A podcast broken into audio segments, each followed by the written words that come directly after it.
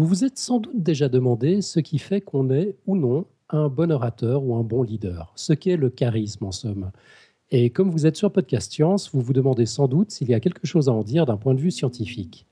Eh bien, vous n'allez pas être déçus, chers auditeurs. Ce soir, nous recevons l'un des spécialistes mondiaux de la question, en la personne de John Antonakis, qui a fait de l'étude scientifique du charisme son objet d'étude. Vous êtes bien sur Podcast Science, c'est l'épisode 230. Bonsoir et bienvenue.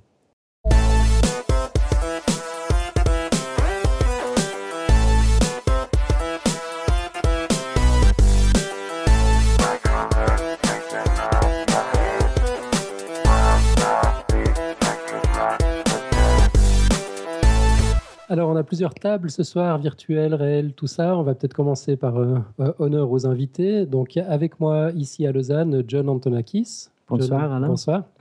Merci d'avoir accepté l'invitation. On est très content de t'avoir avec nous. Et puis à Paris, je crois qu'on a quelques matheux. Vous faites votre tour de table? Eh ben ouais, ben on, moi, Nico, euh, depuis Paris, en effet, depuis le, le nord de la Seine, comme Robin. Salut Robin. C'est beau. on a quelqu'un d'autre moi, je suis aussi à avec Paris. nous, ou- Ok. A priori, à personne d'autre. Pour... Ok. Bon, bah, je vous propose qu'on raconte des choses intéressantes plutôt, Tout à fait. et puis qu'on passe directement à l'interview. Alors allons-y. Donc euh, John Antonakis, tu es professeur de comportement organisationnel à l'Université de Lausanne, ici en Suisse. Si j'ai bien compris de quoi il s'agit, c'est l'étude des comportements humains au sein des organisations. Et c'est donc une discipline au carrefour de la psychologie individuelle, de la psychologie sociale, de la sociologie des organisations et du conflit, de l'anthropologie un petit peu, des sciences politiques. Euh, et ta spécialité à toi, c'est de former les futurs économistes au leadership.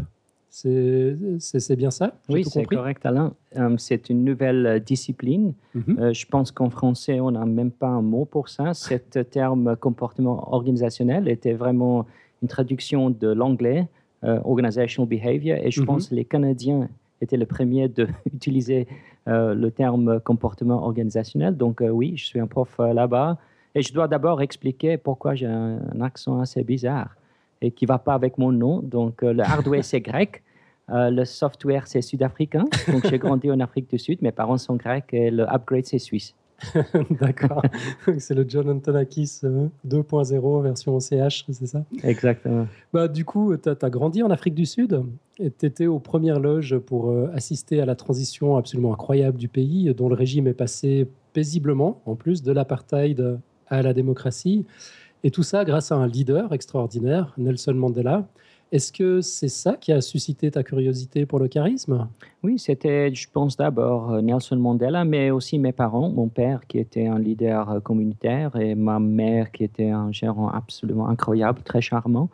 Euh, et je peux aussi, comme tu as dit, je, je peux assister à la transition de, l'Afrique du Sud. Donc, j'ai vu Mandela sortir de la prison et je grandis en croyant que c'était un terroriste, quelqu'un très méchant qui, qui, euh, va amener euh, l'Afrique du Sud à une guerre civile, mais qui n'était pas du tout vrai. Donc, il a montré la compassion. C'était un, vrai leader authentique, très charismatique. Il a, il a vraiment, euh, il, a travaillé beaucoup sur, sur comment on peut, on, peut suder et fédérer tout le monde ensemble, qui avait des valeurs très différentes. Donc, pour moi, c'était un leader absolument incroyable.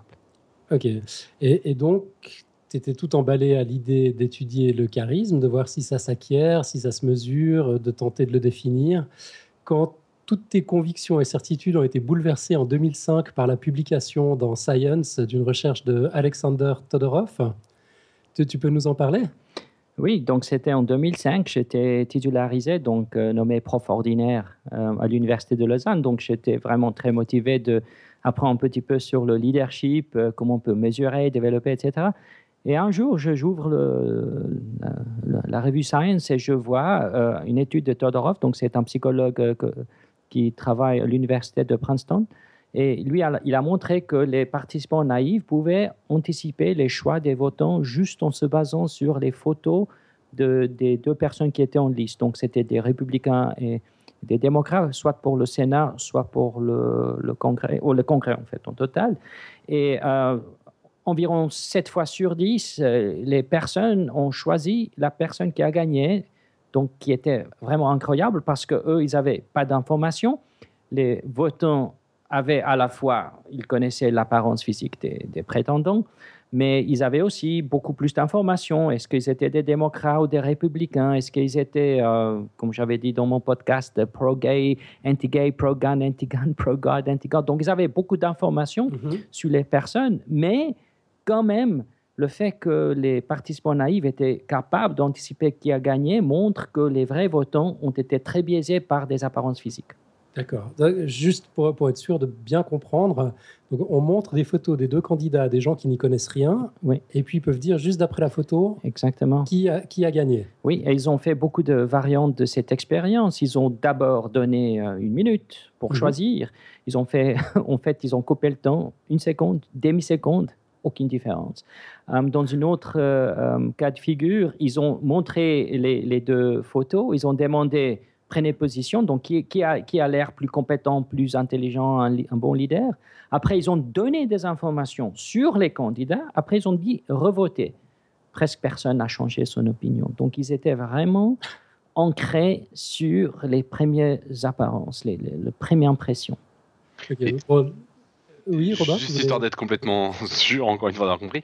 En fait, ils ont pris des gens genre d'un autre pays ou quelque chose comme ça et qui qui étaient pas. euh, Pour comment Oui. comment on fait pour avoir des gens qui n'y connaissent rien D'accord. Donc, euh, Todorov, il a, au début, il a utilisé des étudiants aux, aux États-Unis. Et, et ça, c'est un problème parce que c'est possible qu'ils connaissaient les candidats. Donc, ils ont d'abord demandé aux gens s'ils ont reconnu un des deux personnes, une des deux personnes. Si c'était oui, ils étaient exclus de l'expérience. Donc, moi aussi, j'avais ce genre de doute Mhm. Et, et je me suis dit que voilà, c'est only in America. Donc peut-être c'est c'est l'apparence qui sont importants aux Amériques, aux États-Unis. Peut-être c'était le fait que le gars qui a gagné était plus charismatique, était dans la presse un petit peu plus souvent. Peut-être on n'a pas reconnu la tête de la personne, mais implicitement, euh, on, a, on a reconnu la personne parce qu'il était dans la presse plus souvent, puisqu'il avait plus de fric, plus de Ouais. charisme, etc. Donc j'avais ce doute-là, exactement le même doute. Et c'est pour ça qu'on a essayé de le répliquer, cette étude, en Suisse. Et tu l'as fait? Oui, donc, Et ça a donné quoi? Donc euh, moi, je voulais faire en sorte que l'étude euh, échoue complètement. Donc, en science, on n'essaie pas de prouver notre hypothèse, mais de vraiment d'essayer de, de l'affirmer. Donc, qu'est-ce qu'on a fait On a. Affirmé, pardon. Ouais, c'est ouais, l'upgrade, euh, il n'est pas tout à fait euh, mis à jour. Euh, et donc, euh, on a pris des Suisses qui, se sont- qui ont voté sur euh, les élections parlementaires qui ont été faites en France en 2002.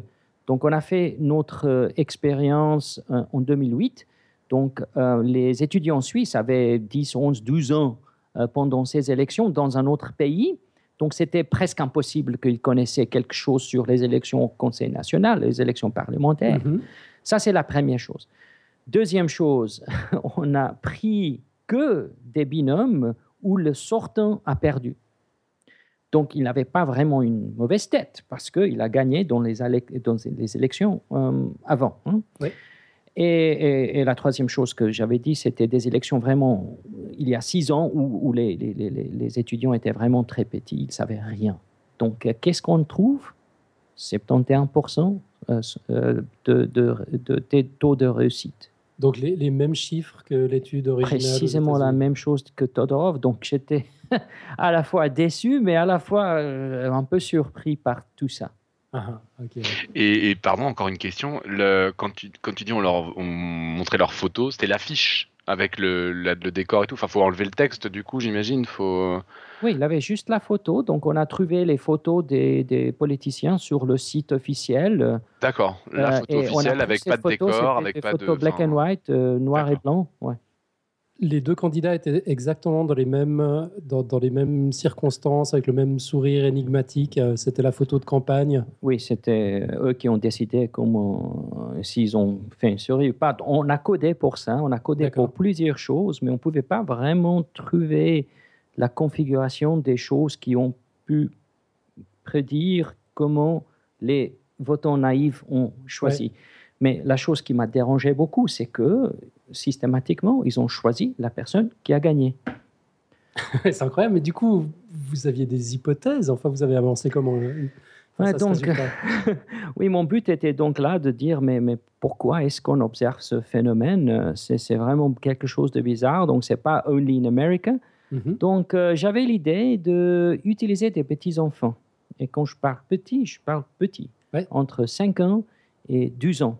Donc, eux, ils ne comprennent pas l'intelligence, euh, la compétence, le, leadership. Donc, on a conçu une expérience, un jeu, où euh, ils devaient jouer au capitaine d'un bateau. Mhm. Euh, j'étais inspiré par Platon, où il a écrit dans la, République que il, a, il, a, il, a, vraiment critiqué la démocratie en disant précisément que les gens votent pour la tête et pas vraiment pour euh, la compétence. Mhm. Exactement. Donc, on a créé un jeu et euh, les enfants jouaient en capitaine de bateau. Et à la fin, on a montré exactement les mêmes binômes aux petits-enfants qu'on a fait avec les adultes.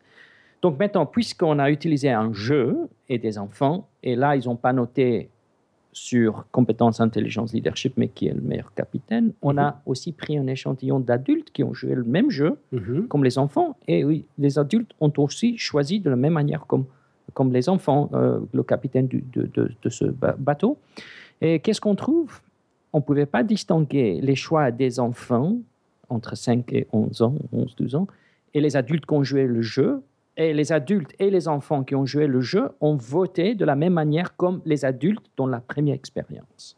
ça, veut dire quoi alors? Ça veut dire que c'est un truc inné C'est possible. Donc, euh, il y a des études qui montrent que les petits bébés euh, de 3 à 6 mois, mhm. euh, quand on montre des photos des femmes qui sont jolies ou laides, les bébés préfèrent des femmes qui sont un petit peu plus jolies, plus symétriques, etc. si on tourne la tête en envers, cet effet n'existe plus. Donc, c'est, les enfants sont déjà programmés de procéder une configuration de, des facteurs euh, de manière automatique. Euh, ils ont même fait ces expériences avec des petits bébés qui avaient, euh, je sais pas, quelques jours. Mhm. Encore une fois, ils préfèrent beaucoup plus des visages symétriques. Donc pourquoi? On n'est pas 100% sûr parce que c'est très difficile d'étudier des bébés, mais en regardant et en décomptant leur euh, comportement non verbal, combien de temps ils dépensent de regarder une photo par rapport à l'autre, on peut avoir certaines hypothèses. Donc, probablement, ça vient du fait que la symétrie signale, euh, on appelle ça fitness génétique, donc mm-hmm. que la personne est, saine et tout ça. Donc, on n'est pas 100% sûr, mais on sait qu'on observe presque la même chose chez des bébés et des adultes. Ils stéréotypent de la même manière. D'accord. Donc l'hypothèse, en fait, c'est que ce serait un, vestige de l'évolution. Probablement, et aussi que, qui est renforcé par euh, la société. Il y a les mhm. aspects sociologiques aussi, probablement.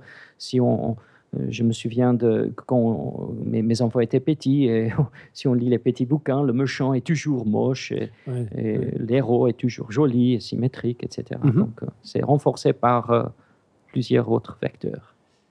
D'accord, mais alors ça veut dire que les, les électeurs, c'est si on revient, on abandonne le, capitaine et les mhm. enfants là pour, pour un instant, on revient aux vraies élections dans, dans, le vrai monde, les électeurs se basent sur les mêmes critères que, que les enfants? Oui, donc les électeurs sont biaisés par la première impression. Donc on sait que dès que une personne est en train de prendre une décision, la première chose qu'il fait, c'est automatique, dans des millisecondes, il catégorise. Mhm il catégorise, après il va remplir les vides, et après il va prendre sa décision. Donc peut-être la catégorisation initiale était fausse, c'est possible. On va mettre à jour cette euh, première classification, mhm. mais en général, on ne change pas notre avis. Donc si quelque chose ressemble à un lion, euh, il marche comme un lion, il fait des bruits comme un lion, c'est probablement... Il y a des chances que ce soit un lion. Un lion, exactement. Euh, donc, on sait que les gens dès qu'ils ont classifié quelqu'un ou quelque chose, ils ne changent pas trop leur avis parce qu'ils doivent avouer qu'ils avaient tort au début. Mhm. Et personne ben. ne, ne, pense comme ça. Donc, on essaie toujours de confirmer, de conformer sur nos attentes initiaux. Donc, ça, c'est la théorie de la dissonance cognitive. On n'aime pas avoir des, des, choses qui ne sont pas concordantes. Mhm. Ouais. Mais donc, on se raccroche à nos premières impressions même si euh, des éléments de contexte montrent qu'on avait tort, on, est, on, est, à ce point-là irrationnel au moment de glisser le, bulletin de vote dans l'urne? Pas tout à fait. Je pense que ce que les électeurs font, c'est assez rationnel. Et une chose que j'avais écrite en 2002, c'était une théorie sur le leadership à distance. Et on sait que plus le leader ou le politicien est distant des personnes qui vont évaluer la personne, plus ils vont se baser sur des facteurs spéciaux, mhm. l'apparence, mhm. la taille, euh, symétrie. Euh, donc ça marche très bien dans des élections où les votants sont assez détachés des candidats et, ils ont très peu d'informations sur les candidats, comme par exemple les élections parlementaires. Mais ça marche moins bien quand il s'agit des élections présidentielles où on a beaucoup plus d'informations et on peut pondérer ces informations et changer notre opinion initiale qui est peut-être incorrecte. Donc là, on, pondère de manière plus rationnelle des informations supplémentaires. Mais quand on a très peu d'informations, c'est assez rationnel de se baser sur des signaux externes qui peuvent être spécieux, euh, c'est-à-dire qui peuvent tromper, euh, mais euh, qui donne une indication sur quelque chose d'important. Mmh Nico, tu avais, une question? Donc, quand, ouais, quand tu dis distant, c'est distant euh, pas au sens géographique, pas au sens loin Donc la distance, on a mais distant au sens on ne connaît pas grand-chose sur la personne. Ça peut être distance physique, distance sociale, c'est-à-dire différence de statut, mais aussi fréquence d'interaction. Et tous ces trois facteurs ensemble euh, euh, euh, font en sorte que la personne ait ou pas des informations sur le, la personne cible. Ok, mais alors si je récapitule, donc toi, ta spécialité, c'était d'enseigner le leadership, et puis là, tu as découvert que pour être élu, il suffit, entre guillemets, d'avoir la bonne tête. Du coup, en gros, tous tes travaux sur le leadership servaient à rien. Tu as raconté quoi à tes étudiants le lundi matin suivant? Donc, euh, après avoir aussi publié, j'avais de la chance parce que je publiais aussi mon article dans Science. Donc, euh, pour moi, c'était très cool de publier là-dedans. C'est très difficile pour un psychologue de publier dans des revues de sciences dures. Mm-hmm. Euh, donc, j'étais très content que j'avais publié mon article là-bas, mais a, je, me souviens très bien que j'avais dit aux étudiants que je choisis une mauvaise profession. J'aurais dû être une, euh, un, chirurgien euh, esthétique. Donc j'avais un vrai problème parce que comment enseigner le leadership si euh, tout est déjà imprimé sur la tête? Donc voilà, j'avais un problème et c'est là où je me suis dit, donc comment est-ce que on peut faire en sorte que les gens changent l'étiquette qui ils, ont mis autour de notre cou? Donc cette étiquette dépend de l'apparence au début. Si on a une bonne tête, ils remplissent les vides, ils mettent un très haut prix sur l'étiquette. Après, ils ne mhm. changent pas leur avis. Donc comment est-ce qu'on peut faire que les gens changent le prix qu'on a mis, qu'ils ont mis sur notre étiquette? Et c'est là où je commençais ma mission. Les derniers 10-15 ans, euh, je, je, étudiais le charisme. C'est là que le, charisme entre en scène. le charisme, en gros, à ce stade, hein, on, va, on, va, on va essayer de le définir justement, mais c'est ce qui permet de changer cette perception spontanée. Euh, oui, c'est ça qu'on a. L'étiquette de prier. Exactement, c'est mhm. ça qu'on a trouvé dans nos expériences parce qu'on a, on a, on a manipulé le charisme en utilisant la même personne. Mhm. Donc, si tu as une mauvaise tête pour un groupe d'individus, tu auras une mauvaise tête pour l'autre groupe. Donc, en gardant ces effets constants dans l'expérience, on a injecté les gens avec une molécule de charisme, et on a observé s'ils étaient capables de changer la manière dont ils étaient classifiés par les autres. Ok. on, va, on va y venir dans un instant. Euh, tu définis le, le charisme comme l'influence symbolique qui prend ses racines dans des valeurs et des émotions. Si j'ai si bien lu, ça, veut dire quoi? Qu'est-ce que tu veux dire par là? Donc, euh, pour nous, le charisme, c'est un signal. Donc, on, on va donner des informations aux, autres à mhm. propos de notre compétence, notre confiance, euh, nos valeurs, ce qu'on doit faire, ce qu'on ne doit pas faire. Donc, on mhm. signale, c'est la théorie de signalisation euh, et explique comment on peut utiliser tous ces facteurs pour, pour influencer la manière dont les autres vont nous classifier. Donc, mhm. et en, signalant avec la gestuelle, la manière dont on parle, les émotions, on peut vraiment changer la manière dont on est vu, on est vu par les autres. D'accord. Donc tu as pu carrément démontrer que le charisme peut être décomposé? Oui. On, arrive à construire une définition. Donc c'est des, des, tactiques, tu dis, qui, qui, peuvent être, qui peuvent être enseignées? Oui. C'est très difficile d'étudier le charisme en demandant aux gens euh, qu'est-ce que c'est le charisme pour vous. Donc en général, ils utilisent des, définitions tautologiques. Oui, c'est quelqu'un qui inspire. Oui, ok, d'accord.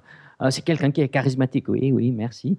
Euh, donc nous, ce qu'on essaie de faire, c'est de trouver une manière objective de quantifier le charisme. Donc on, on mesure trois grands axes. D'abord, c'est comment la personne cadre le message la substance du, message, donc qu'est-ce qu'il dit. Cadre, c'est s'il donne quelque chose où on peut vraiment voir ce que... Euh, on peut vraiment voir la vision. C'est vraiment de, voir une jolie... Euh, c'est comme euh, un cadre. Qu'est-ce qu'on voit dans un cadre? D'accord. Qu'est-ce qu'on voit? Le mot cadre Qu'est-ce qu'on met au sens littéral, quoi. Exactement, c'est littéral. C'est qu'on voit quelque chose de joli. ça finit. Oui. D'accord. Et, la troisième chose, c'est la gestuelle et la, manière dont on va livrer euh, le, le, message. Euh, donc, c'est ça le charisme pour nous. Et c'était quelque chose, je travaille sur ce qu'on appelle le charismomètre. C'est un logiciel maintenant, je travaille avec un mathématicien, quelqu'un en sciences d'informatique, où on essaye d'abord, de, euh, on travaille sur euh, certaines tactiques rhétoriques, comme l'utilisation des métaphores, de, faire en sorte qu'un ordinateur euh, puisse encoder et détecter ces tactiques de manière objective. Parce que les gens sont très, très biaisés par plusieurs facteurs et ils ne peuvent pas vraiment distinguer une chose d'une autre. Donc, pour moi, le but ultime, c'est d'avoir un ordinateur qui est capable de me dire si quelqu'un est charismatique ou non, en utilisant et en traitant et en, encodant, en codant ces tactiques. Euh, oui, ça, ça, semble être un pari drôlement ambitieux. Oui, ça, ça, ça, marche, on y arrive euh, On vient de commencer, donc on trouve des corrélations assez fortes entre des experts qui codent des, certaines tactiques. Je mhm. travaille sur l'utilisation de métaphores, comme je le dis, mhm. et l'ordinateur. Euh, on est maintenant en train de faire les premiers tests mais euh, juste, je pense pour les prochaines 5 ou 10 ans, je, dois euh, utiliser des humains, des experts pour coder toutes ces tactiques dans des discours. Mm. Ok, et donc tu, tu, travailles surtout sur le, enfin tu as travaillé sur le charisme dans le monde du travail. et donc si j'ai bien compris, le simple fait d'avoir un ou une chef charismatique peut être aussi motivant que de recevoir un bonus en argent sonnant, en espèces sonnantes et, trébuchantes, c'est juste Oui, donc on a essayé de quantifier la, cette, la valeur du, leadership charismatique parce que jusqu'à maintenant, euh, les études qui ont été faites n'étaient pas vraiment très bien conçues. Donc, euh, ils étaient basés sur des données corrélationnelles, ils n'ont pas vraiment manipulé de manière exogène le charisme. Donc, ce qu'on a fait, on a travaillé avec ADECO à Birmingham, en, Angleterre. Mhm. On a engagé 110 euh, travailleurs qu'on a répartis de manière aléatoire dans un des trois groupes. Il y avait trois groupes. Donc, un groupe, euh, le acteur a donné un discours qui n'était pas trop charismatique et on a payé les gens un taux fixe. Mhm. Deuxième groupe, discours pas trop charismatique, taux fixe s'ils ont fait un certain, euh, s'ils avaient une certaine productivité. Au-delà de ça, on a donné un bonus monétaire. Et dans le troisième groupe, il n'y avait pas de bonus, il avait un taux fixe, mais au lieu d'un discours pas trop charismatique, euh, le discours était très charismatique. Et après, on pouvait observer à la fois la productivité des travailleurs et leur qualité. Donc, c'était des mail sorters. Donc, ils ont aidé avec levé des fonds, ils ont dû remplir des enveloppes avec des lettres. Mhm. Euh, et, il y avait 22 points de contrôle qu'on a fait sur leur travail. On a aussi créé des lettres euh, où il y avait des fautes frappes et des, choses comme ça, juste pour vérifier qu'ils ont fait leur travail correctement. Le groupe où ils avaient des, bonus monétaires était motivé vraiment de faire le maximum, mhm. même avec des fautes. Donc, euh, ce qu'on a trouvé, c'est que dans les trois groupes, ils ont fait leur job correctement. Mhm. Par rapport au groupe de contrôle, les bonus ont pu augmenter la productivité par 20%, qui était précisément ce que la théorie économique a prédit, et le charisme par 17,9%. Il n'y avait aucune différence significative entre le groupe qui était exposé au leader, un leader charismatique, et c'était la même personne qui a donné les trois discours, euh, par rapport euh, au, groupe qui a reçu des bonus monétaires. Mais la chose qui est intéressante, c'est qu'avec le charisme, on a pu baisser les coûts de la production parce qu'on a pu avoir presque le même taux de productivité comme le groupe avec les bonus, mais on n'a pas payé des bonus. Donc le, le, coût par unité a été euh, environ 19% euh, moins élevé par rapport au, groupe de, de bonus. Mais c'est ça. Ça bouleverse pas les théories économiques, ça En gros, on augmente la productivité sans que ça coûte rien? Oui, ça bouleverse un petit peu. Donc, les économistes ne sont pas tout à fait naïfs. Donc, ils savent que les gens peuvent aussi travailler pour des raisons intrinsèques. Et donc, le leader charismatique, puisqu'il communique en utilisant des valeurs, euh, peut aussi euh, euh, faire en sorte que la personne est, plus intrinsèquement motivée pour faire quelque chose parce qu'elle pense que c'est juste, c'est correct. Il faut le faire pour une raison ou une autre. Donc, il donne sens de mission aux gens euh, et, c'est là où les gens sont vraiment motivés pour faire quelque chose, non pas parce qu'ils doivent le faire, mais parce qu'ils parce qu'ils pensent que c'est juste. Et voire même euh, pour, euh, pour pouvoir parler à des économistes, il faudrait mettre dans, du coup, dans le compte combien ça coûte de former le leader à être charismatique. Et, et ça m'amène plutôt à la, à la question, du coup, mais j'imagine que tu vas y venir, c'est est-ce qu'on peut se former à devenir charismatique, du coup? Oui, absolument. Donc, euh, on a publié un article en 2000, 2011 ou 12 exactement sur ça. Donc, euh, je travaillais avec des managers ici. Euh, c'était une boîte de télécommunications. C'était en fait Swisscom. Mm-hmm. où on a reparti les managers dans une condition où ils étaient formés sur ces tactiques et un autre groupe de contrôle où ils ont reçu une formation normale euh, on, a, aussi fait une expérience dans notre laboratoire avec les étudiants EMBA. Donc, c'était des étudiants qui, faisaient un Executive Master of Business Administration. Donc, ce n'étaient pas des petits étudiants. Ils avaient, euh, l'âge moyen était 35, 40 ans. Donc, c'était déjà des managers.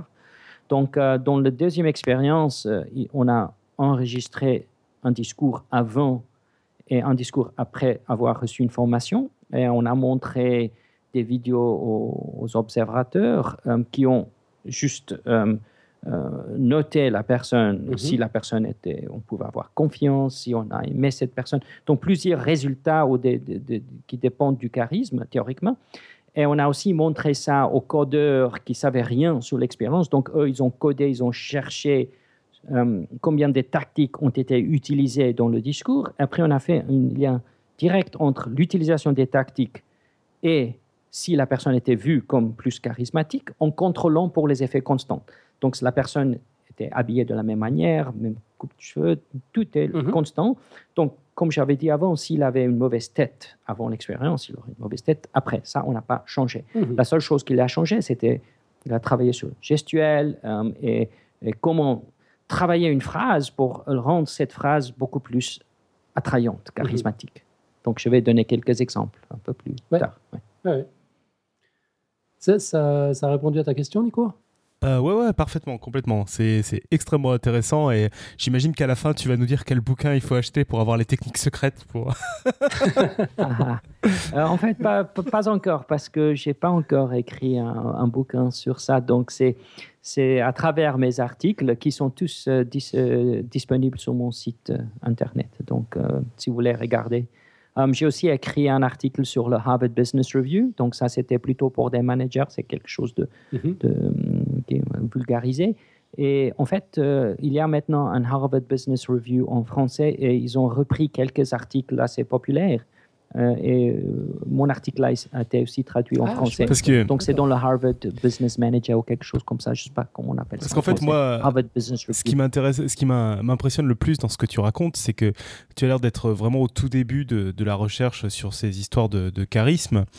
Euh, et, les tests que tu fais ont l'air d'être assez basiques, où tu dis on a testé la métaphore, etc. Et malgré tout, les résultats ont l'air d'être hyper impressionnants. C'est-à-dire que tu n'as pas, euh, euh, pas joué sur des choses extrêmement complexes, a priori, dans, en disant je refais les formes des phrases et je, et je, je, mets des métaphores dedans, etc. Et pourtant, déjà, ça procure énormément de résultats. quoi.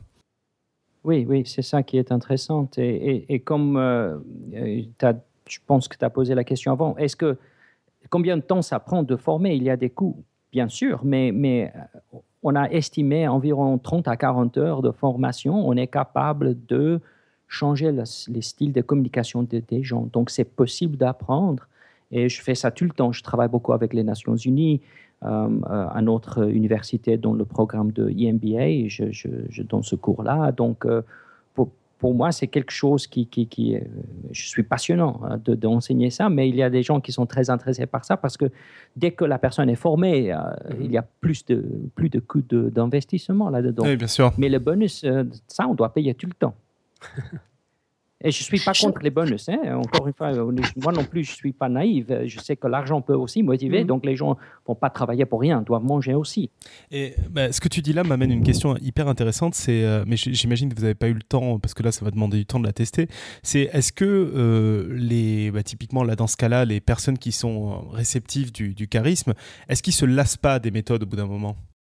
Ça, on ne sait pas, parce que comme tu as dit, comme vous avez dit avant euh, on est juste au début. Donc, c'est ça qu'on doit tester. Mhm. On aimerait voir comment ça marche, qu'on doit faire le multitasking, donc plusieurs choses à la fois, ou les choses qui sont créatives.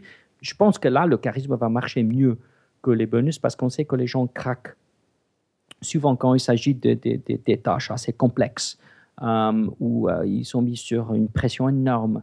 Hum, donc, euh, moi, j'aimerais aussi voir qu'est-ce qui se passe quand on combine bonus et, charisme. Mhm. Donc, euh, on, va maintenant, on est en train de, demander euh, de l'argent auprès de la le, Swiss Fondation de, recherche mhm. pour faire tous ces genres d'expériences, pour voir exactement où ça marche, où ça ne marche pas. Hum, donc, de découvrir les limites et, du charisme moi, j'ai une question aussi. Je, me demandais, euh, euh, est-ce qu'on ne parle pas plutôt ici d'enseigner aux gens communiquer de façon effective plutôt que d'être euh, des leaders en fait? Parce qu'être un leader, pour moi, c'est quand même quelqu'un qui a des visions, qui est capable d'avoir un projet global et d'amener un groupe. Donc, ça implique forcément une bonne communication. Mais avoir une bonne communication, ça ne veut pas dire être un bon leader. C'est quand même des choses très différentes, non? Oui, euh, donc un leader doit, c'est ça que j'espère on va traiter un petit peu plus tard. Donc la, personne doit avoir et connaître bien les rouages de, la boîte. Si on prend un PDG, donc c'est très important d'être un expert dans le système, de savoir de manière stratégique ce qu'on doit faire et pourquoi et comment et comment on peut mesurer, et comment on peut suivre euh, les résultats. Donc tout ça est important. Donc ça, c'est l'aspect technique mm-hmm. du leadership. Et encore une fois, je ne suis pas naïve c'est une des choses que euh, je traitais aussi. Euh, j'appelle ça le leadership instrumental. Donc le leader vraiment est instrumental pour l'adaptation de la boîte. Mais après ça, pour fédérer les gens, pour donner euh, l'inspiration, pour montrer la vision, on a besoin d'avoir tous ces outils pour que on peut projeter cette vision qui est attrayante, qui peut fédérer les gens. Donc, c'est bien sûr un aspect de la communication, mais ce n'est pas la communication en soi-même dans l'étude qu'on a fait dans, notre, mon laboratoire, on a en fait mesuré ce qu'on appelle les communication skills en anglais. Plusieurs facteurs qui sont typiquement considérés comme la communication. Donc on a contrôlé pour ça. Et au-delà de ça, c'était vraiment l'utilisation de ces tactiques euh, dont on va parler dans quelques minutes. Et oui, j'avoue que ça fait partie de la rhétorique, euh, peut-être la communication, mais pour moi, ce qu'on a, on a trouvé, c'est euh, ce sont des facteurs essentiels pour créer cette attribution qui est le charisme. Mhm. Alors, pour nous, ce sera dans quelques minutes. Pour les auditeurs, ce sera dans une semaine hein, qu'on parlera des, tactiques. Parce qu'on, pour information pour les auditeurs, donc là, on enregistre en, une traite une interview qu'on va couper en deux épisodes. Euh, John, tu as, aussi travaillé sur les médias sociaux, si j'ai bien compris, Twitter notamment. Est-ce que tu peux nous en parler? C'est possible d'être charismatique en 140 caractères? Donc euh, oui, c'est une étude euh, qu'on va présenter bientôt dans une conférence académique. Donc on a suivi on a, 30 euh, politiciens, 30 PDG mhm. pour environ trois mois et on a, codé environ 2900 tweets. Et on a chercher pour ces tactiques du leadership charismatique, on avait un codeur qui a juste codé s'il y avait un ou plusieurs tactiques dans, des deux ou trois phrases qui sont dans, un mhm. tweet. Après, on a contrôlé pour le nombre de suiveurs qu'ils avaient, le type de message, euh, plusieurs choses, et même aussi les effets constants de la personne. Et on a trouvé que plus le tweet, euh, s'il avait plus de tactiques du leadership charismatique là-dedans, plus le tweet a été retweeté par les suiveurs. D'accord donc pour créer un mouvement social et tout ça. c'est même pas nécessaire d'avoir la gestuelle, l'utilisation de la voix et tout ça, qui est important qu'on voit la personne. Mais mhm. même si on travaille sur le texte, la, manière dont la personne communique peut avoir des conséquences énormes. Euh, une autre étude qu'on fait sur les, les, euh, les, réseaux sociaux, on a pris une échantillon aléatoire des discours TED. Donc, c'est avec un des, des, des doctorants que je co-dirige avec Marianne Schmidt, à l'Université de Lausanne, il s'appelle mhm. Benjamin Tour. Donc, lui, il était très motivé par tout ça. Donc, on a pris un échantillon de, discours de TED et on a pris que le texte. Donc, mhm. pas accès aux vidéos. On a codé sur le texte pour ces tactiques du leadership charismatique. Après, on a fait le, contrôle de plusieurs facteurs, combien de temps ils ont parlé, s'ils étaient quelqu'un de célèbre avant, blablabla. Euh, mhm. bla, bla. On a contrôlé pour tout des trucs euh, statistiques. Et on a trouvé plus le discours avait ces tactiques, plus le TED euh, discours a été vu. Donc la moyenne discours avait environ 55 tactiques au travers 14 minutes et mhm. qui était vu 1,2 million de fois. Mais plus on a ajouté des tactiques, plus les vues ont augmenté de manière vraiment dramatique. Donc, euh, avec 80 tactiques, euh, c'est environ 3 euh, ou 4 millions de vues. Donc, ça peut faire une différence énorme. Et là, on ignore complètement le comportement non verbal, la manière dont on livre le message. Mais ce qu'on sait que c'est plus les, la rhétorique est riche, en utilisant des métaphores, des anecdotes et d'autres choses qu'on ne va pas divulguer maintenant, plus on utilise la gestuelle et les émotions parce que ça va avec. Mhm. Donc, ah c'est un bon variable proximal de la, euh, du comportement non verbal. Mhm. Robin, si, tu voulais demander quelque ouais, si je peux me permettre juste une question. là, là, du coup, c'est relativement enfin avec le, lien que tu viens de faire, c'est, ça l'est peut-être un peu moins, mais assez euh, complémentaire, enfin séparé de, de, la première étude sur juste les photos des candidats, où là on n'a absolument pas de texte, on n'a absolument pas de. Il y, aura une question aussi qui est euh, comment on fait un lien entre les deux? Est-ce, qu'on va changer euh, sa manière de poser devant un objectif parce qu'on parle différemment? Est-ce qu'on va. Enfin, parce que parler différemment et se comporter physiquement différemment, ça joue assez bien. Mais une photo, c'est quelque chose de statique. Oui. Non, mais comme je vous ai dit, de manière rationnelle, la personne va prendre une décision sur euh, l'apparence physique. Il ne va pas changer son, son opinion s'il n'a pas reçu des informations qui sont très contradictoires et très fiables et que, qui viennent constamment. Donc, même si quelqu'un a une tête de quelqu'un qui est, un idiot, un con, s'il parle de manière intelligente, s'il peut envoyer des signaux qui sont importants, les gens vont changer cette première impression. Et, c'est là le, lien entre les, mhm. études que j'avais faites sur les apparences et le charisme. Donc, euh, l'étude dans le laboratoire, on a montré que même si la personne n'avait pas une bonne tête, il était capable de changer la manière dont il, a été vu par les autres si il a utilisé ces signaux du leadership charismatique. Donc, c'est là le, le, lien entre les deux. Donc, les gens vont changer leur avis si on donne assez d'informations et des bonnes raisons pour changer cette classification mhm. initiale. Ça, te, paraît clair, Robin? Ouais, ouais, ouais, oui, oui et non. Enfin, du coup, moi, j'en je, reste un peu à mon idée, à ma, question de euh, est-ce que euh, quand on prend l'habitude de s'exprimer d'une certaine façon, quand on, enfin, quand on prend l'habitude ou qu'on l'a, parce qu'il y a aussi une part de, enfin, ça, j'imagine que que tu vas peut-être peut-être en parler, mais il y a, une part de de chance et de malchance. Enfin, je veux dire, le charisme, on, on sait tous que euh, on en a, on en a pas. Il y a aussi, il y a un truc un peu naturel. Enfin, c'est mal distribué, quoi, disons. C'est, on n'est pas égaux devant ça, je pense. Mais, mais, euh, mais j'ai l'impression du coup, enfin, je sais pas, est-ce que ça a un sens de se dire quelqu'un qui pratique ce genre de, de, choses, de discours, de façon d'être, etc., va de toute façon plus avoir la même, enfin, il a physiquement la même tête, mais pas la même attitude de, visage sur une photo, quoi. Je, non, on va pas changer le visage. Ça, encore une bah, fois, pas de visage, mais de, mais d'expression du visage. Enfin, je sais pas, un même visage peut être photographié avec des avec des, enfin, et, donner des impressions complètement différentes en fonction de. C'est vrai, ça c'est vrai. On, peut être plus ou moins confiant dans une photographie, ça. Par exemple, ouais, ouais. Mais juste pour revenir à quelque chose, donc en général, les gens disent que voilà, on est né charismatique. Mhm. Et c'est vrai, il y a certaines personnes qui ont des caractéristiques ils sont plus extravertis, plus confiants, plus intelligents, et ils savent comment mieux parler. Ils ont appris par tâtonnement, je ne sais pas. Mon père, il était comme ça, Nelson Mandela comme ça, plusieurs personnes, ma mère aussi.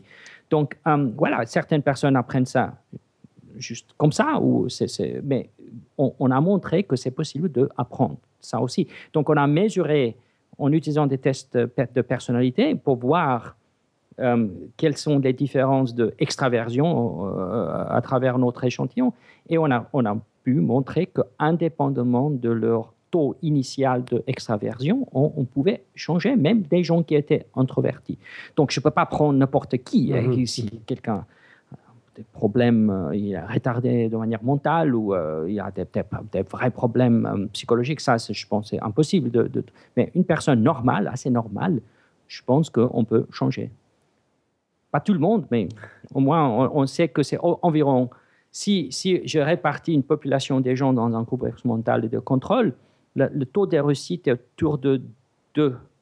C'est-à-dire, si je tire quelqu'un de manière aléatoire du groupe de contrôle, la probabilité qu'il montre euh, une charisme en, euh, dessus de la euh, médiane va être autour de 35% par rapport à si je tire une personne qui a été formée sur les tactiques de leadership charismatique de, manière aléatoire de ce, de, ce mhm. groupe-là, la probabilité que lui ou elle montre une charisme au-dessus de la, médiane va être autour de 75%. Donc c'est beaucoup plus probable. C'est pas tout le monde qui va augmenter, mais c'est deux fois plus probable, voilà, en termes de probabilité de succès. Donc c'est vrai que certaines personnes ne vont jamais apprendre, et ils ne veulent pas, mais, mais en général, les gens, euh, ceux qu'on a trouvé, que c'est possible de le faire. C'est super intéressant. Bon, on y reviendra la, semaine prochaine. On fait, un bon teasing là pour, euh, pour ces fameuses euh, tactiques du, charisme. Moi, avant de conclure cette première partie, comme c'est ta spécialité au départ, j'aimerais bien qu'on parle aussi un petit peu du, leadership et de ce qu'on peut en dire d'un point de vue euh, typiquement, est-ce qu'il est y a des indicateurs d'un bon leadership? Ça, se mesure à quoi le leadership? Donc pour moi, le leadership consiste de trois ou quatre différentes catégories. Donc d'abord, c'est le leadership visionnaire et charismatique, qui est important dans certains contextes pour fédérer, pour inspirer, tout ça. Donc, on a parlé de ça maintenant. Mhm. Il y a aussi le leadership qu'on appelle transactionnel. C'est plutôt basé sur des théories économiques. On a un agent en principal, on a un contrat, on récompense ou on punit selon euh, les, euh, les, performances donc, euh, de la personne. Donc ça, c'est purement extrinsèque. La première méthode charismatique transformationnelle, c'est purement intrinsèque. Mhm. On a aussi, pour influencer les gens, on peut être un expert. Donc ça, je j'appelle le leadership instrumental. Um, et ça, c'est vraiment de savoir euh, comment scruter l'environnement, savoir comment choisir une bonne direction, savoir comment définir les objectifs stratégiques um, et, um, comment donner une rétroaction, un feedback et améliorer le système. Donc, le leader doit faire ces trois choses à la fois. Mhm. Donc, j'aime toujours utiliser l'exemple de si je dois choisir de, prendre l'avion et j'ai un pilote à droite qui est très charismatique, très inspirationnel, mais il ne sait pas bien voler l'avion. Et de l'autre côté, j'ai quelqu'un qui n'est pas du tout charismatique, mais il sait bien voler l'avion, donc piloter. Donc, je prends d'abord la personne à gauche mhm. qui sait comment piloter l'avion. Donc, pour moi, le, on dit en anglais the meat, ou la chose l'importante qui prend le, la, part du, lion, on dit ça? ouais, Lion's share, oui. Mhm. C'est vraiment le leadership instrumental. On doit savoir ce qu'on fait, mhm. on doit être intelligent, on doit euh, vraiment connaître les rouages bien. Après ça, le glaçage du gâteau, c'est le leadership charismatique. Et la base, c'est le leadership transactionnel. Donc, on doit toujours être euh, capable d'utiliser les carottes et les bâtons, c'est nécessaire pour la légitimité du leader. Et donc, selon les contextes, selon le suiveur, selon la situation, on doit choisir entre ces différents styles. C'est comme jouer un jeu de golf. Ça dépend d'où la balle a tombé. On ne peut pas utiliser tout le temps le pater. Une mhm. fois un driver, une fois une pater, etc. C'est la même chose avec le leadership. Donc, on ne peut pas être charismatique tout le temps, c'est trop. On doit l'utiliser dans un moment correct, là où c'est nécessaire de changer la stratégie, d'inspirer quelqu'un. Hein. Mais le leadership instrumental, c'est quelque chose qui est utilisé tout le temps. Donc, pour l'efficacité dans le long terme, pour moi, le leadership instrumental est très important. Le charisme, c'est le glaçage. D'accord. Et puis, donc ça, ça débouche en principe sur des résultats concrets, objectifs qu'on peut mesurer Oui, oui. Donc on a des études, où mhm. on a montré ça sur le long terme et tout ça. Donc c'est pour la satisfaction et la motivation des gens, le charisme est important. Mhm. Pour l'efficacité dans le long terme, c'est le leadership instrumental qui est important. Mhm. Les carottes et les bâtons marchent, mais pas aussi mieux, aussi de manière euh, aussi efficace que le leadership instrumental et charismatique en même temps. Ouais, ça me fait ce que tu décris là comme type de leadership, ça me fait euh, réfléchir à, à l'armée parce que j'ai l'impression que l'armée est un domaine où le leadership instrumental justement est peu présent parce qu'on on se retrouve sur d'autres types de leadership et ça me paraît pas empêcher qu'il euh, y, ait quand même des leaders militaires mais qui du coup peuvent très rarement... j'ai l'impression qu'ils peuvent moins s'appuyer sur un leadership instrumental. Et normalement, c'est là où c'est très important parce que dans ma théorie de leadership instrumental, la première chose qu'on appelle, c'est euh, le leadership stratégique. Et le mot stratégique vient du grec ah stratégos, qui est un général de l'armée. Donc, le général doit savoir les points forts et les points faibles de son organisation et l'ennemi, où attaquer, comment faire, quelles ressources, etc., comment on, doit les déployer. Donc, Ouais, je l'avais pas vu sous ce sens-là, mais en général, doit penser de manière stratégique. D'accord, très bien. et euh, moi, je n'y connais pas grand-chose en fait aux théories du leadership, euh, et je me demandais avant tes travaux, il y avait déjà des théories du leadership en, psychologie? Oui, oui, plusieurs. D'accord. Puis qu'est-ce qu'elles nous apprennent ces, ces théories? Donc, historiquement, dans les années 1900, ils ont commencé avec des théories des traits, donc de, mesurer l'intelligence, la personnalité pour voir s'ils pouvaient distinguer les bons leaders des leaders qui n'étaient pas bons. Mhm. Mais c'était très difficile de le faire parce qu'ils avaient des instruments qui étaient très, très, euh, pas très euh, euh, bien calibrés. Mhm. Donc, les tests d'intelligence, de personnalité. Donc, pour 20-30 ans, ils ont essayé de trouver des traits mais ils ont toujours trouvé des résultats contradictoires. Dans des années 40, ils ont dit, bon, on ne peut pas vraiment mesurer les traits, les traits ne sont pas importants, hein, on va mesurer les comportements. Donc, ils ont essayé de trouver des comportements. Ils ont tous, euh, deux différentes équipes, Ohio State University, c'était le, le, plus grande équipe, ils ont dit que voilà, il y a deux dimensions du leadership. Soit on est focalisé sur les tâches, ou soit on est focalisé sur les personnes. Mhm. Et le meilleur leader, c'est un, leader qui fait les deux. Mais encore une fois, ils ont trouvé des résultats contradictoires parce que tout était euh, dépendait de la situation. Mhm. Parfois, un leader qui se focalise sur les individus était meilleur qu'un leader focalisé sur les tâches. Donc, ils ont après changé dans les années 60 et 70 de se focaliser sur les situations. Et là-bas, encore une fois, ils ont trouvé des résultats un petit peu contradictoire. Et un de mes co-auteurs, euh, Robert House, euh, qui, a décédé il y a deux, ans euh, à l'université de Wharton, c'était lui qui a rédigé la première théorie du leadership charismatique, a focalisé sur les, les impacts psychologiques des leaders sur leurs suiveurs. Mhm. Donc aujourd'hui, on sait que les traits sont importants. Maintenant, on a des bons instruments pour mesurer l'intelligence, la personnalité. On a la méta-analyse, donc c'est la synthèse quantitative de plusieurs études, ce qu'ils n'ont pas pu faire euh, dans le passé. Ils n'avaient pas une théorie euh, mhm. statistique sur euh, comment on peut intégrer des paramètres de, plusieurs études indépendantes. Donc, avec les meilleurs logiciels, stats, théorie statistique et des instruments, on sait que les traits sont importants, les comportements sont importants, les situations sont importantes et plusieurs autres choses sont importantes. Donc, toute théorie, c'est comme une petite pièce d'un puzzle mhm. et et gentiment, maintenant, on a, on, a créé une jolie, euh, jolie image euh, du leadership. Et euh, voilà, moi, j'ai ajouté une ou deux petites pièces là-dedans. quelle pièce, justement? J'allais te poser la question de tes contributions. Donc, c'était vraiment pousser ce que mon co-auteur Bob House a, fait quand mhm. il a rédigé la première théorie psychologique de leadership, où il a suggéré que plusieurs de ces actions dépendent de, des actions symboliques euh, euh, basé sur les valeurs, les émotions et la rhétorique, mais, mais il ne savait pas comment on peut quantifier ça. Donc, mhm. euh, c'est moi qui a vraiment repris la balle et on a essayé maintenant d'aller en avance avec ça. Ok. Euh, les amis, est-ce qu'on a des, questions dans la chat room qui seraient remontées à ce stade? Euh, Moi, ce que j'ai vu passer surtout, c'est la tête de Donald Trump qui se où les gens se posaient beaucoup de questions sur euh, Donald Trump vis-à-vis du charisme, juste par l'apparence physique, mais je crois que c'est pas très intéressant ici. Et à part ça, moi, j'ai pas vu trop de questions spécifiques passer. Je sais pas si toi, t'en as vu, Robin? Non, non, j'étais en train de vérifier avec le.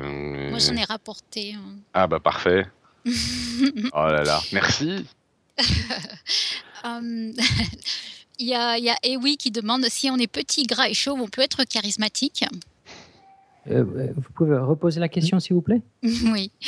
Euh, un des auditeurs dans la chatroom, Ewi, nous demande si on est petit, gras et chauve, est-ce que l'on peut être charismatique? En fait, l'acteur qu'on avait utilisé dans notre euh, étude à Birmingham était petit, chauve et pas trop joli comme homme. Euh, et on a fait ça exprès, juste pour être sûr que c'était pas son apparence euh, qui a, qui a motivé les gens. Donc c'était quelqu'un de normal, pas trop euh, attrayant. quand, on, parle du contexte de l'expérience, c'était un comédien du coup? Oui, c'est un comédien. Il s'appelle Richard Attlee, le petit-fils de Clement Attlee, qui était le premier ministre de l'Angleterre après la, pendant la guerre ou après la première, deuxième guerre mondiale. Ok, bah, du coup, on pourra aller voir sa, photo. oui, si vous voulez. Excellent. Bah, on, va rester. Ah, pardon. Ah, oui, on en, a, on en a une autre en fait de, de Brusicor qui demande est-ce que le charisme est une vertu générale ou est-ce qu'on a mis en évidence des variations locales, style géographique, milieu professionnel, etc. Ah, ok, donc euh, il y a des études euh, qui ont été faites pour voir euh, quel est le leader type à travers des différentes cultures et pays. donc, juste en posant des questions, pourriez-vous juste nous décrire un bon leader chez vous? Et donc, les, psychologues ont, fait ces études. Donc, Diane Den Hartog, c'est une psychologue de l'Université d'Amsterdam en Hollande. Donc, elle a trouvé qu'en général, le leader type à travers de différentes cultures, c'est quelqu'un qui est inspirationnel, visionnaire, charismatique et éthique et moral. Donc, a mhm. des très bonnes valeurs mhm. et quelqu'un qui est décisif, un rassembleur euh, et, il est capable de créer un esprit d'équipe. Donc, en général, le bon leader est décrit comme quelqu'un de, de charismatique et un leader instrumental. Jamais, mais jamais les gens ne disent que quelqu'un qui donne beaucoup de carottes euh, ou quelqu'un qui punit. Donc, à travers des cultures, on mm. sait qu'en général, le leader type est quelqu'un charismatique et un expert dans le système et a des bonnes valeurs. Et, bien sûr, euh, on peut avoir des gens charismatiques qui n'ont pas des bonnes valeurs, hein, comme euh, Hitler ou Mussolini ou Staline. Donc, des gens qui étaient charismatiques, mais ils ont fait énormément de dégâts. Ils n'ont pas mm. utilisé leur pouvoir pour servir le, le, bien. Et Napoléon aussi.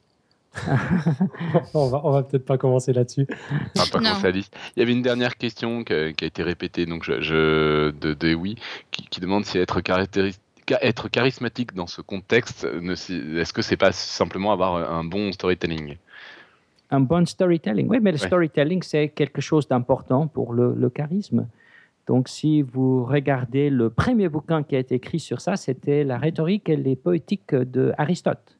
Et c'est là où il a commencé d'expliquer une théorie sur comment on peut influencer la personne mhm. en, vraiment en, déclenchant euh, et en, jouant avec leurs émotions.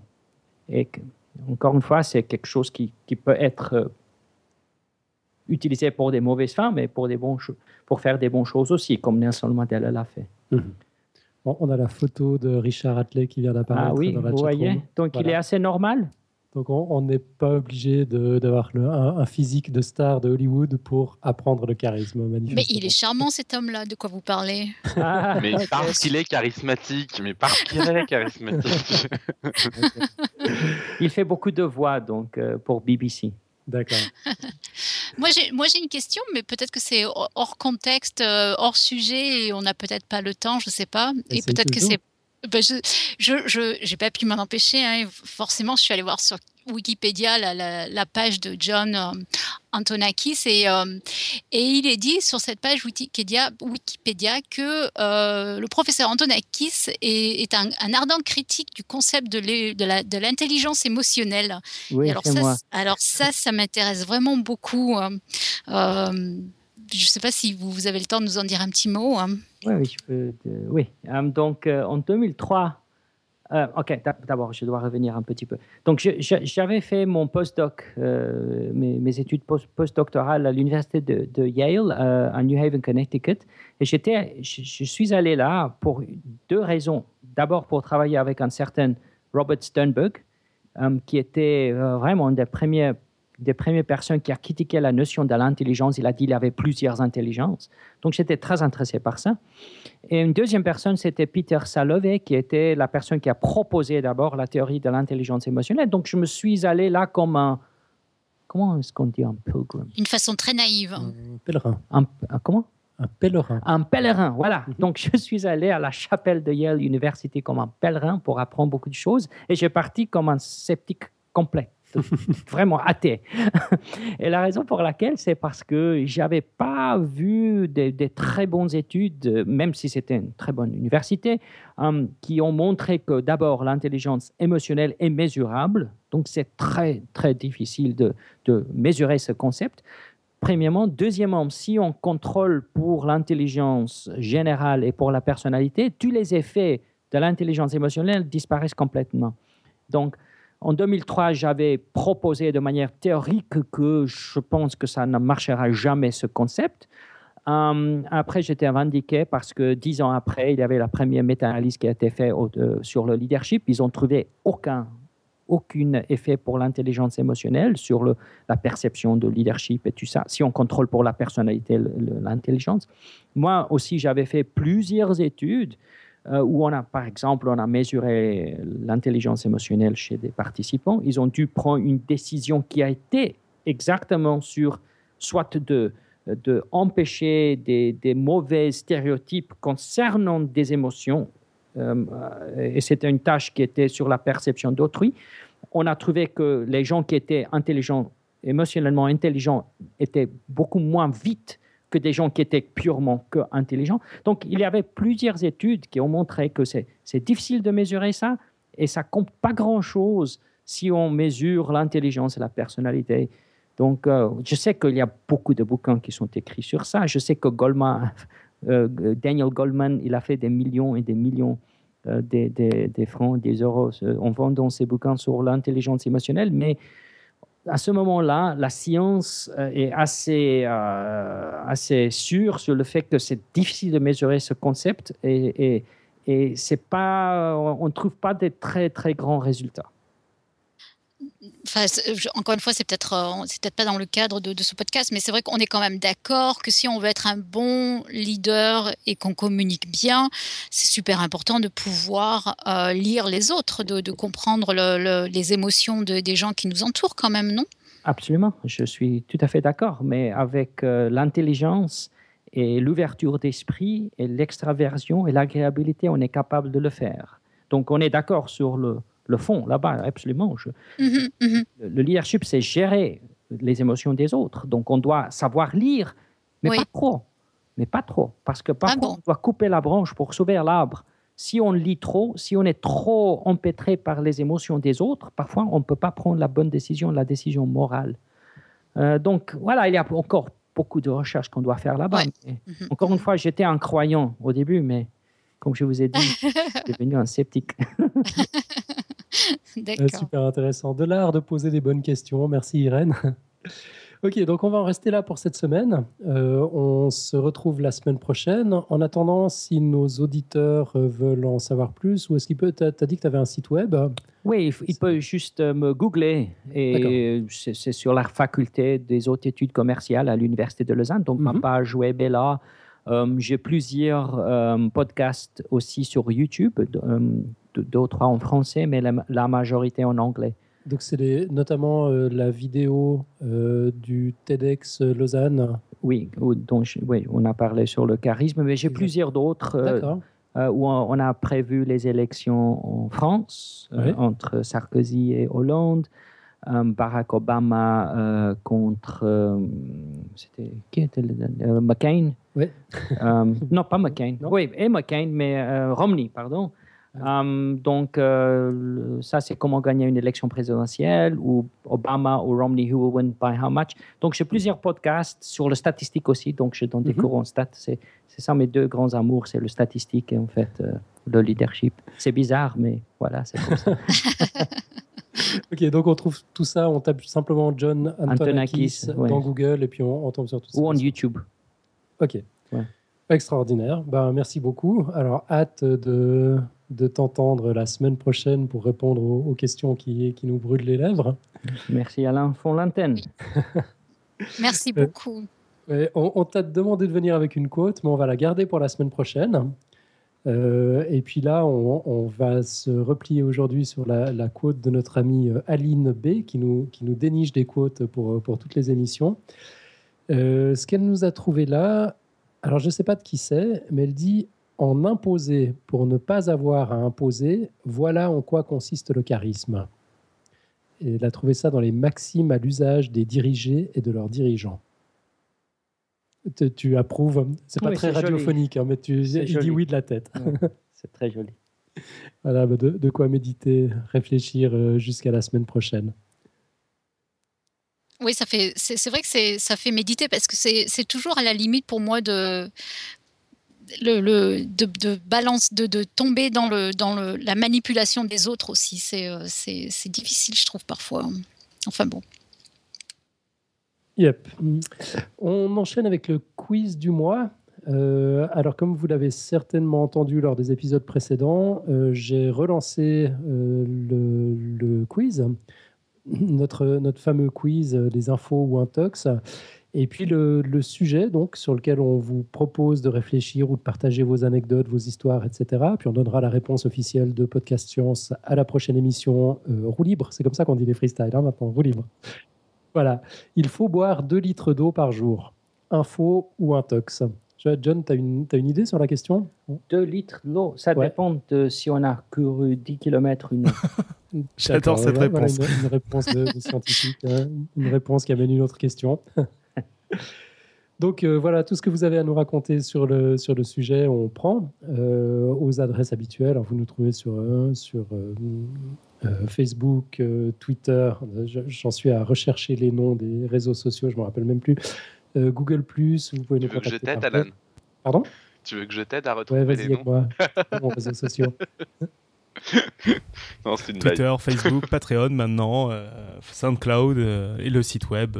Et puis, bah, tout autre moyen que vous trouvez, faites-vous plaisir. Ouais, signaux de fumée, c'est déjà fait. Euh, il y a le mail aussi, podcastscience.gmail.com. Donc, il faut boire 2 litres d'eau par jour. Info, un tox. Et moi, c'est tout ce que j'ai à raconter. Alors, je ne sais pas si vous avez d'autres choses ou si on peut joyeusement conclure. Bah, je pense qu'on peut conclure, histoire de, de passer impatiemment à la semaine prochaine oui, parce que moi j'ai plein de questions, mais, euh, ouais, mais, tu les gardes Oui, exactement. Alors, euh, eh ben, écoutez, euh, si vous, vous savez maintenant ce qu'il vous reste à faire, vous pouvez, vous pouvez contrôler la foule en devenant charismatique et pour apprendre les méthodes, vous apprendrez la semaine prochaine. Mais en attendant, vous pouvez vous entraîner sur le leadership et, et exprimer votre leadership pour promouvoir Podcast Science à travers les réseaux sociaux, Facebook, Twitter, SoundCloud. On les a déjà cités juste avant. Et voilà, et donc on se retrouve la semaine prochaine pour parler charisme et des méthodes efficaces de charisme qui ont pu être testées scientifiquement. Et d'ici là, que servir la science soit votre joie.